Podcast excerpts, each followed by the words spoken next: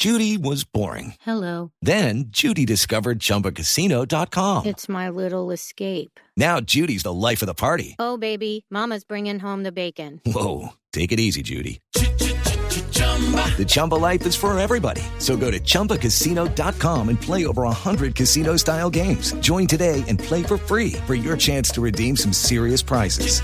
chumba ChumbaCasino.com.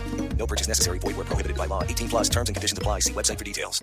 JJ Osorio y don Rubencho, don Rubén Darío Arcila, nos acompañan esta. Buenos días. ¿Qué tal? Buenos días para Guau, todos. Se llena esta cabina, ¿no? Esos son cantantes. El ¿Qué vamos- rompeparlante. Con ese hombre quedamos que todos hablando así.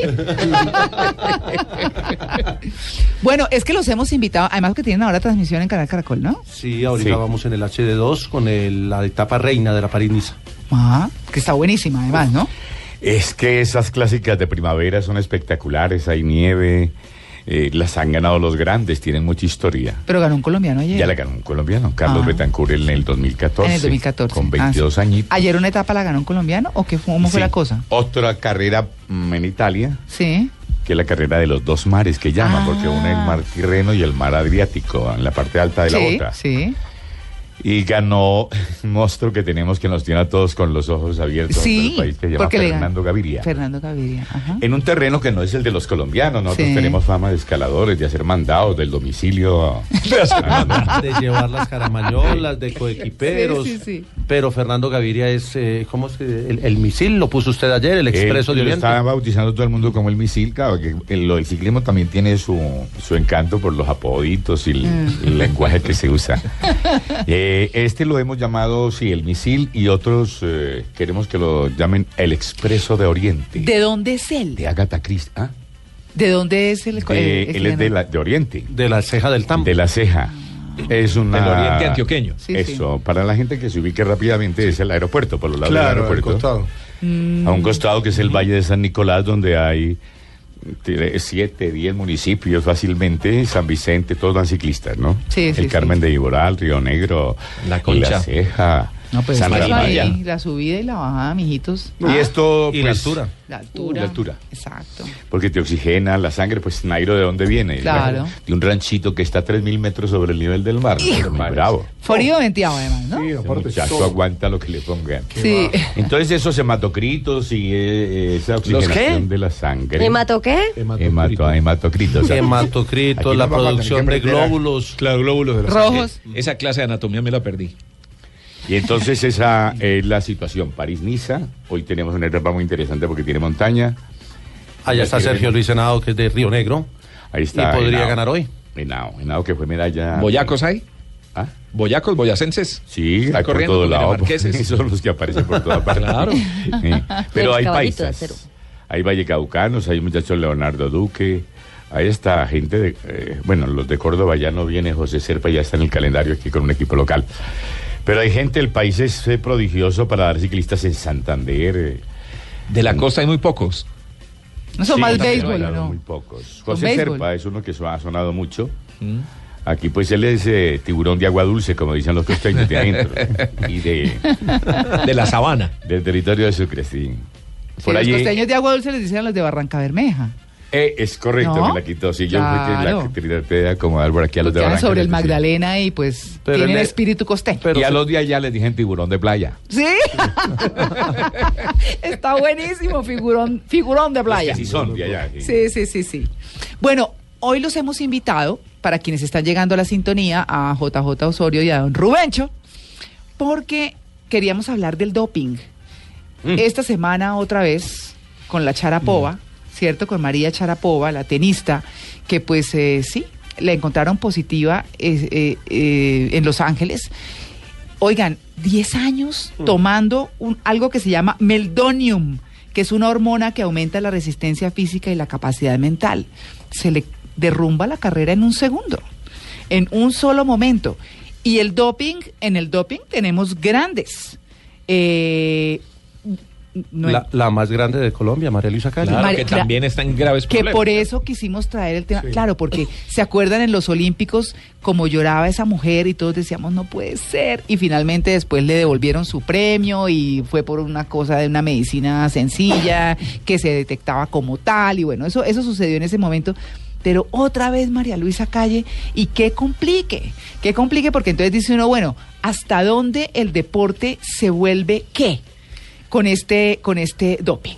Bueno, primer punto es que el, el doping es tan antiguo como el hombre. Claro. Sí, porque Eva le dijo, cómete esta manzana Y para lo que le ganes a aquel, para que le ganes al otro. Claro. La Claro. competitividad. Y los Sí. griegos eh, utilizaban aceites y, y- y algunas eh, Hierbas. hierbas, Hierbas algún- para- El mejor, hablando de hierbas, el mejor poema que se ha hecho en Colombia lo hizo Porfirio Barba Jacob. Si le quitamos ese poema, lo borramos, o qué, la canción de la vida profunda, Ah. que es la métrica perfecta. Sí. O don Honorato de Balsar se metía una taza de café cada media hora y se mantenía dopado. Claro, es que, claro, es No, que- el, el- Los el ser- soldados de Vietnam no los condecoraron Exacto. y que utilizaron anfetaminas las, y marihuana. las chicas Les Vamos a universitarias. quitar las condecoraciones a los soldados de Vietnam entonces. Cuando Sí. usted va a esas discotecas donde van chicas universitarias, ustedes ve la botellita de agua, el bombombún se puede decir la marca, y se toman una pastillita para pasar la noche de rumba. Se están dopando. O, o cuando yo estudiaba en la universidad hace rato, me decían, tómese un tinto con una aspirina y un poquito de Coca-Cola para que pueda Ay, pero eso trasnochar. es de mi época en la universidad. Sí, claro, eso bueno, nosotros funciona, eso sí no funciona. sé, porque a mí me da miedo eso, la verdad. Yo Sí, nunca lo para probé. que uno no se durmiera estudiando las materias que más duro le Eso daban. hoy en día se llama Red Bull. Ah, no. Eso. Bueno, No, pero... La, la misma la que Sí. se utiliza en el ISIS, eh, el, el grupo islámico, el Captagón, Sí. eh, que les tiran balas y ellos no les duele. Y ellos siguen disparando. Claro, o los- sea, los han capturado a muchos de ISIS con muchas pastillas de Captagón y muchos ejércitos Captagón. con Captagón se llama la droga y vos le estás disparando y no sientes. Ahora, en Cata, el, cuidado. en el O deporte... Está aquí googleando. Cuidado. en el deporte lo que lo que tratan de hacer las organizaciones del deporte es evitar que los deportistas saquen ventaja con la utilización de ciertas sustancias Sí. y estén en condiciones superiores, no por la naturaleza o por el entrenamiento, sino por, por una ayuda externa, como la llaman ahora, ayudas químicas que ponen la condición del cuerpo mucho mejor. Ahora usted tiene que tener condiciones. eh. Sí. Usted Exacto, no, naturales. cualquiera no puede colocarse algo, inyectarse algo y va a salir disparado a ganar. Pero- un burro, Ajá. por más que usted lo dope, no le va a ganar nunca un derby. Claro, seguro. Eh, Entonces Sí. el, el deportista debe tener condiciones. Ay, sí, no, está claro. A no ser que sea saltos con obstáculos, sí, Claro. que pueda ayudar a la garrocha. Yo estaba haciendo, eh, le- les voy a hacer una pregunta porque ustedes son los que se dedican al deporte y son los que ven deporte todo el día. El mismo sistema pide que los deportistas, el sistema estamos hablando nosotros, elogiamos a un Messi, elogiam- elogiamos a un Neymar, a un Michael Jordan en su momento en el básquet allí en los Estados Unidos y siempre buscamos más, que sean mejores, que sean profesionales. ¿No es parte de ese sistema que el- al deportista a que rompa esa barrera del mismo cuerpo humano superando con esto? Lo que pasa es que el deporte se ha convertido en, en- en una industria, Tremenda, en un negocio Uy, gigante, es la sí. décima economía del mundo. Claro. Y en un mundo competitivo donde la competitividad es la palabra que marca el deporte, a veces se presentan eh, y, y- y ese tipo de fenómenos de buscar ayudas cuando el cuerpo no me da. Pero creo, más, claro. creo que se da en muchos campos. Obviamente no es permitido. Obviamente el deporte quiere algo más sano, pero es muy difícil de controlar. Hasta el punto en el que las, los mismos laboratorios producen medicinas o, bueno, medicina eh, Sí. para, para el dopaje que no se noten. Qué bárbaro. Claro. que, o lo sea, que pasen los exámenes. El borrador que llaman los eh, Exactamente. los que lo suministran. Exactamente. Porque es que no es el deportista solo. Cuando el no, deportista pues gana. el médico, el Ah, técnico. Ah, sí, cuando Todo el gana equipo. se suben todos al cuerpo de bomberos, el médico, el mecánico, todos. Sí, Sí. Pero cuando ella pierde, cuando está Sí. sola, la dejaron sola. Sola, Sí. está sola. Ahí va en una ambulancia Sí. sola, ni siquiera el cuerpo de bomberos, y entonces se esconde el médico, no apareció el mecánico, no aparece el gerente del Como los equipo. boxeadores, cuando gana están todos los amigos, ¿no? Exactamente. Exacto, tal cual. Lo cruel de la vida. Esa es, la, Exacto. esa es la crueldad, pero también es la condición humana. Todos queremos ser mejores cada día y hay algunos Que que... hay una presión enorme, que es que Nike te paga una millonada. Claro. El otro señor me paga por unas medias otra millonada. Sí. Y yo para responder a ese contrato tengo que ayudar. Es la presión Bueno, total. entonces, entonces Rubencho ha tocado un punto que es importante y es un poco también a- al que yo quería llegar. Y es, usted decía antes, eh, quitémosle las condecoraciones a los del Vietnam y quitémosle no sé qué. ¿qué va a pasar con la Charapoa? ¿Qué puede pasar? ¿Lo mismo que con Armstrong, por ejemplo? ¿O, o, o qué? Porque es Ese que... de la charapoa se me parece tanto a la de Perico Delgado. Eh, Ah, Pedro sí, Perico Delgado se sí. ganó un tour en 1989. Español. Sí. Con eh, estimulado. Y se lo ganó a colombianos. Y, eh, y se le ganó a, a Parra, a Fabio Parra. Claro, deja de Co- época. dopado, pero ese doping no estaba prohibido en ese momento. Lo mismo que el de la Charapoa, Es hasta enero igual, hasta fue enero. prohibido. Y de enero a hoy van 90 muestras positivas con esa sustancia que no estaba en la lista. Y se acuerdan que ¿No en- ve? antes de comenzar Australia Open este año, eh, ya hablaban de los partidos arreglados y que había mucha gente en doping. Sí, sí, lo o que sea, pasa es ya que empezó a soltarse también el, el- el tenis. eh, ahora gate. no no no es bien eh, no es una buena práctica tratar de estimular el cuerpo con sustancias para ayudarlo a que dé lo que el cuerpo mismo no da. ¿A dónde no da? Mire, como Obvia- ese tema... es, un, es un tema de ética y Sí. de Y bioética, porque es que claro. cuando alguien se dopa, está arriesgando su condición humana. o sea, no También, es solo que gane y que gane con ayudas, es que arriesga su condición Eh, humana y puede... Eso es como las señoras que se ponen Botox, que les voy a decir. Se ponen eso y llega un momento en el que ya el músculo no le claro, coge el Botox no y más. quedan como un acordeón. Entonces es mejor arrugarse así, Sí, sí. despacito. Que, Sí, se dediquen a cantar, dignidad. que se dediquen a cantar vallenato. pero usted de la noche a la mañana se despierta y ve una cosa al lado, pues, ¿no? Ah, entonces, porque no les coge ya de tanto usar. Pero bueno, quédense un momentico y seguimos con el tema porque está súper interesante y en razón de que el tema central es de gran interés, además porque estos dos invitados que tenemos hoy, pues, eh, son estupendos, siempre absoluta y absurdamente bienvenidos a En Blue Jeans, Es que Rubecho es muy musical. ¿cierto? ¿Qué pasó, Rubencho? No, que estaba, ah, cuando tocaron el tema musical, estaba recordando que esta semana estuve reunido con don Gabriel Muñoz López. Ah, no me diga. Qué memoria tan... Leyenda de la locución. Pero por Es favor. una memoria muy brava, se acuerda cuándo empezó, a qué hora, si llovía, todo lo tiene. ¿Y sabe cuándo usted en 89? Uy, Ah. Está a punto, le falta un minuto para, para que el partido, para el pitazo final, le dije yo. Ay. ¿eh? ¡Ay, qué es eso! ¿Y no lo, y no lo sacó corriendo? Dijo, no, yo espero que Dios me dé un extratiempo y yo espero entrar a la ronda de los penaltis. Y él, no, le falta es mucho. No, está muy entero. Qué bien, Digo lo de 90 porque con ese término es que se juega mucho en el fútbol, pero no, este Mm. está muy lejos del pitazo final. Sí. bueno, pues estábamos hablando del doping, de todo lo que ha sucedido esta semana, tanto a nivel nacional con María Luisa Calle y a nivel internacional con Ana Charapova, la tenista. Y hablábamos justamente de todo lo que hay, de, de cómo estas competencias y cómo el deporte se ha vuelto, como muchas cosas, pues ya mucho más allá que todo un negocio. Y es un negocio que mueve millones de millones. Pero nos quedamos en el punto de que pues también ha habido un- unos doping en el mundo en otras épocas. Yo me encontré unos que, que no me esperaba. Pep Guardiola, por ejemplo. Ah, él sí, es, sí, tiene él su historial. Es técnico de fútbol. El más mí, exitoso el, del momento. el que Claro. más el que más ha impresionado al mundo pues en, en el tiempo reciente fue el de Armstrong Sí. pero el de Ben Johnson Ben el Johnson. canadiense Ben de los 100 Johnson, metros exacto. ese fue el que tal vez armó el primer gran escándalo sobre doping en el mundo Claro, yo no- si se acuerdan de Ben Johnson, eh, pues fue el que le ganó a otro grande que era Carl Lewis, Ajá. ¿no? ¿Se acuerdan? En las Olimpiadas de negro Seúl gigante en los el 100. 88. Los 100 Sí. metros. Sí, Exactamente. Que se tomó una cerveza después a ver si la borraba, porque ellos regularmente buscan una cerveza que le provoque ir a orinar rápidamente. Y nada que hacer. Y El- nada, o sí. de pronto la cerveza. Sí, la cerveza es como que trabaja. ¿Sí? sabe otro Eso de- no queda en la sangre de todas maneras. eh, no pero sí, pero. Ya hoy en día Lo que pasa es que ellos van adelante de los laboratorios. Claro. es que es una es, una- Sarapova iba adelante del laboratorio. es un, un negocio muy grande Perico el de- Delgado gana con una droga que a los seis meses la prohíben. acuérdense en los ojos desorbitados de Maradona en el mundial del 86 Ah, Bueno, ese lo tengo, a Maradona. Claro, porque Maradona se acerca a las cámaras, eh, grita y parece una mirada de loco Fue en el- atravesado. en el La no- coca, la 90 coca, él era 94, coca. en el 94. Y un gringo, y un gringo que dice, ese man no está bien. Oh, revisar ese hombre que mira con mirada de loco. El famoso gol al ángulo contra Grecia. Ojos- Sí, sí, ojos sí. de condorito. La enfermera lo agarra de la manita y venga, papito, que usted está más envenenado y se lo Me lleva. cortaron las piernas. La. Oigan, pero también me sorprendió, por ejemplo, Andrea Gassi. Yo no sabía Ay, que él había sido, claro, Se le perdona todo. Eso- pues, yo creo que eso fue lo que le tumbó el pelo sí, Eh, pues eso, a, a las mujeres les crece barba. ¿Sí? Bueno, Es que eso tiene un montón de cosas complicadísimas. Bueno, Ay, ¿cómo Hola, mi amor, te juro que nunca he Sí, usado doping. Bueno, otra relación que tiene, que- y que bien dijo JJ, el tema del pelo. Muchos futbolistas se rapan porque en el pelo quedan las cicatrices de lo que ha consumido. Por Claro. eso muchos futbolistas se rapan. El- Ah, sí. Sí, las raíces del cabello guardan eh, esa memoria de... De genética. Uno De quisiera ver el deporte con Exacto. ojos de niño toda la vida. Cierto. Por ejemplo, la, co- Cierto. la- la cocaína marca en el pelo, María Clara. Sí. Por ¿Ya eso se blanco? rapa. No. Ah.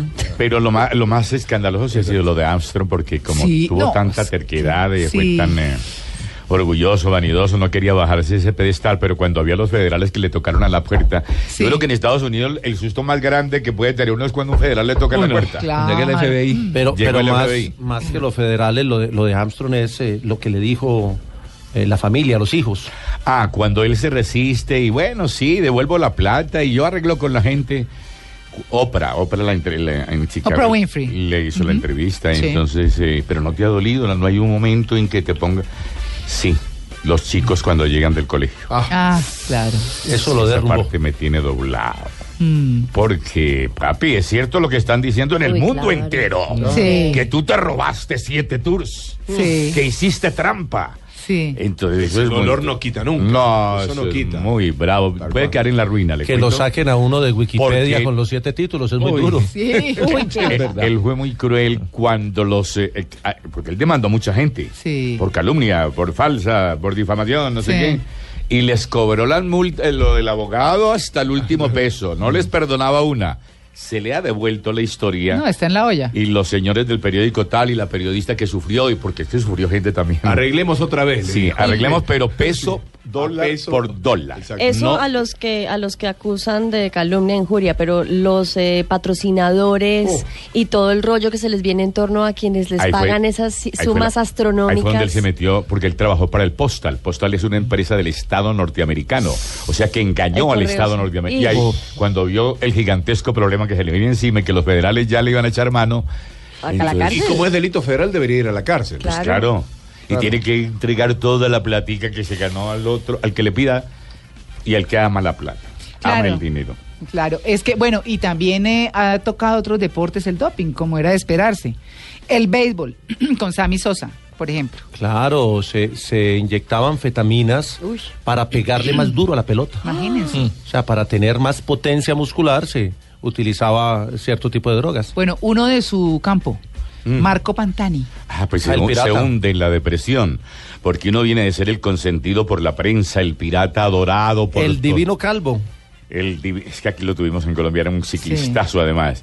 Y de pronto esos mismos periódicos, esos mismos titulares, te tratan de tramposo, de todo. Entonces el hombre Sí, se hunde, fuerte. se va a la soledad, se busca un hotel por allá para desconectarse de todo el mundo y empieza a solicitar eh, cocaína, creo, ¿no? Ah, sí. Sí, quedó hasta el cuello y entonces ahí queda solito. Y luego la mamá sale a, pelear con, con todas las versiones de la prensa y a decir que no, que el hijo no. Ajá. Y hay un documental en Netflix sobre, sobre la historia de Pantani. Pero el deportista se nubla en un momento. Porque el deportista cuando hace eso sabe cuáles son las consecuencias. El asunto es que cuando gana, esas consecuencias es como que disminuyen. Algunos ¿no? ni siquiera saben que están dopados. Ah, sí. Porque es la estructura que hay detrás de tipo. ellos. Claro. Eh, no, le voy a preguntar a Rubencho que le tocó esa época. ¿Cochise se dopaba? lo, lo estoy metiendo en camisa once varas. No, no, Cuchise, no. Pues eh, de pronto. Recuerdo que en esa época el se decía- de que hablaba el doping de la época. La Sí, es que recuerdo, recuerdo que se Colombia decía, sobre todo en las últimas vueltas que él corrió, que ya empezó a, a decaer duro, en la última tal vez, se hablaba de que, de que probablemente estaba dopado y entonces ya al final no daba, no rendía. No, pero yo, es que Martín lo veo tan completo, la lámina perfecta, que no necesitaba como ayudarse mucho. Y cuando sufría, sufría demasiado. Aquí lo tuvieron que subir cargado al alto de San Miguel los españoles. Era la lámina del ciclista. Con- Usted veía el lote de 100 ciclistas Y veía sabía- Cochise. Sabía dónde estaba Cochise. Sí. Sí. Eh, pero eso no quiere decir pues que no, no vaya. Pero la asesoría, los hombres que estaban al lado no los ve uno como tan enterados para ese asunto. En la época le achacaban muchas cosas a Julio, ¿A Julio qué? a Rastía, Ah. porque él fue de la hípica. Mm, Y en la hípica se acostumbra utilizar eh, al- También dopan los caballos. a los Sí, caballos. claro. Ah, sí. Claro. Claro. Ah, no, Sí. pues, ¿y El entonces? Pobrecito. creo que viene de por allá. Sí, sí, sí. Entonces la hípica también. Mm. Y como es una bestia, es un animal, de pronto ahí ensayan y practican, ¿no? Y Claro. después lo aplican en los seres humanos. Es que fíjese que el mismo Agassi eh, decía eh, o, o reveló que se dopaba después de que colgó la raqueta, ya en 2009. Ya dijo, no, pues, eh, y lo confesó en una autobiografía. Ah, pues que lo de Armstrong lo define a alguien por ahí en la calle diciendo Armstrong culpable por Mm. haberse dopado en siete tours. Es decir, se dopó para ganarle a 200 hombres que estaban dopados. Mm. Sí, sí. No.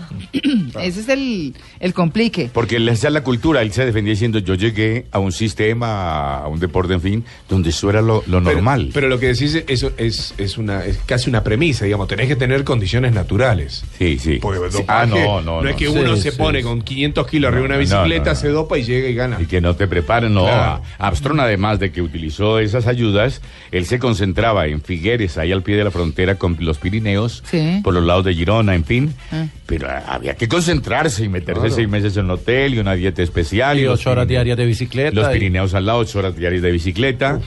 Para O sea- entrenamiento, ellos se dan unas palizas bravas, así que la cosa no es solamente está en la farmacia, Ajá, ni en el brujo, el chamán de turno que tienen algunos equipos. claro. Y, y bueno, otro que, otro que ustedes conocen muy bien, Alberto Contador.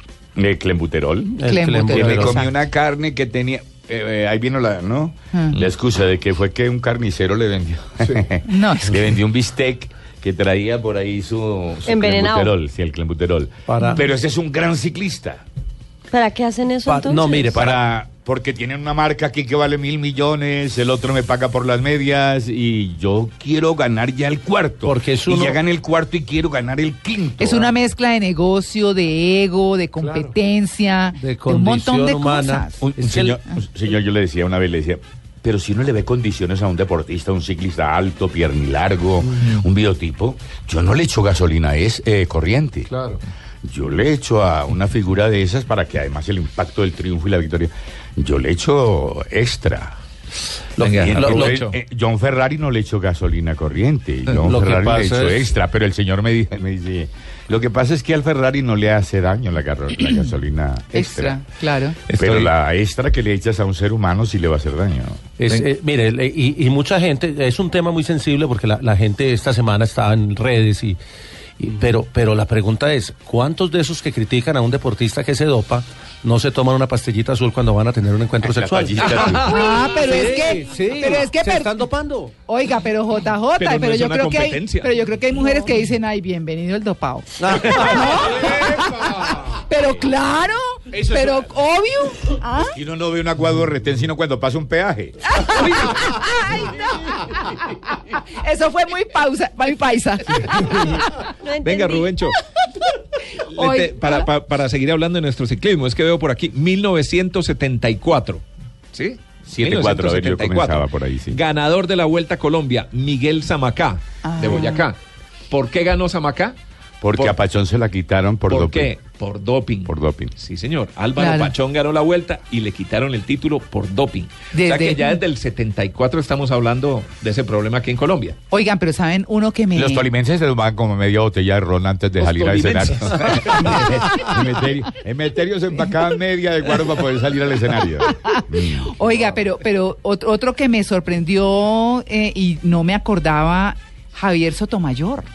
¿Se Ah, claro, el cubano. Uno de los Cubano. mejores sal- eh, El sal- emblema. eh, Lo, claro, vi, lo vi en. Medellín recogiendo tapitas. Emblema ¿Sí? de En un iberoamericano de atletismo. Es una historia muy, muy, muy cortica que no tiene que ver con no sé, doping. sí. Pero es muy buena. Eh, En, en esa época había una marca patrocinadora que vendía un refresco y regalaba cuadernos por, por llevar las tapitas del, del refresco. De Pony Malta, para decirlo pues con, con Sí. marca y todo. Mm. Y Sotomayor fue a un iberoamericano de atletismo en Medellín y se iba a entrenar por la mañana y luego lo veía uno por el Iván de Bedú, por el Coliseo, recogiendo tapitas. Ah. Señor, me regala las tapitas. Y yo le hice una nota a él. Y yo, entonces cuando llegué a hacerle la nota, le dije, ¿usted por qué está pidiendo tapitas? Para llevarle cuadernos a los niños de Cuba. Ah. Y luego la marca patrocinadora le regaló un... un, un- Una dotación lo mandó equipado para, para Cuba, pero me La me llamó revolución lo utilizó como ícono para mostrar. y Pero todo. también se dopó, claro. Se dopó- y cocaína.